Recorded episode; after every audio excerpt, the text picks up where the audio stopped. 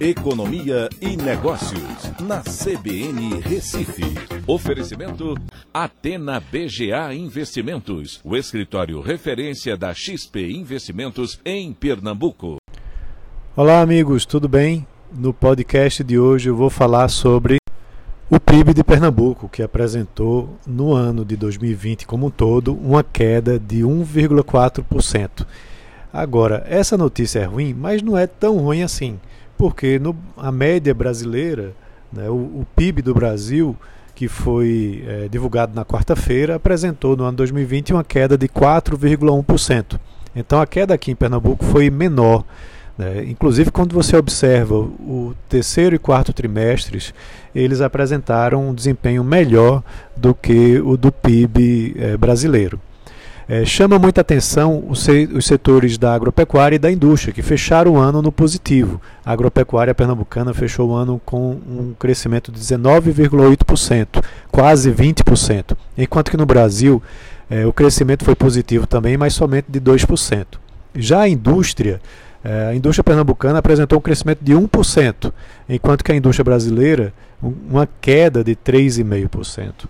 A indústria ela é, foi de um desempenho melhor aqui no, aqui no estado de Pernambuco, principalmente a indústria de transformação.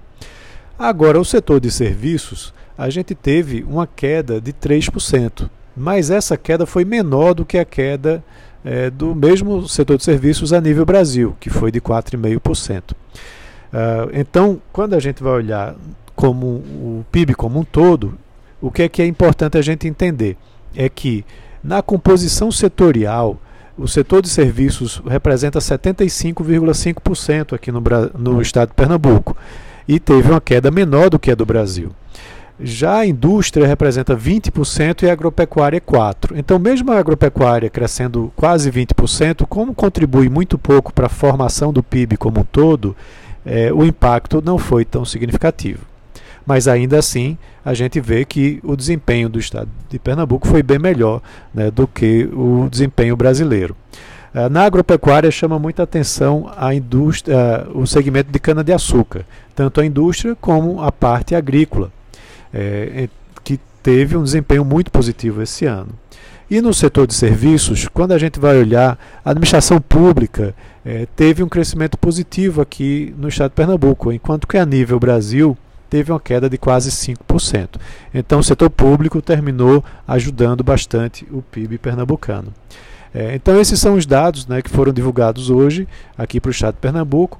E só para vocês terem uma ideia, é, chamando um pouquinho a atenção, o PIB do estado de São Paulo fechou é, 2020 com um crescimento de 0,4%, fortemente impulsionado pelo setor de serviços, que lá representa 77% do PIB. Então é isso. Um abraço a todos e até a próxima.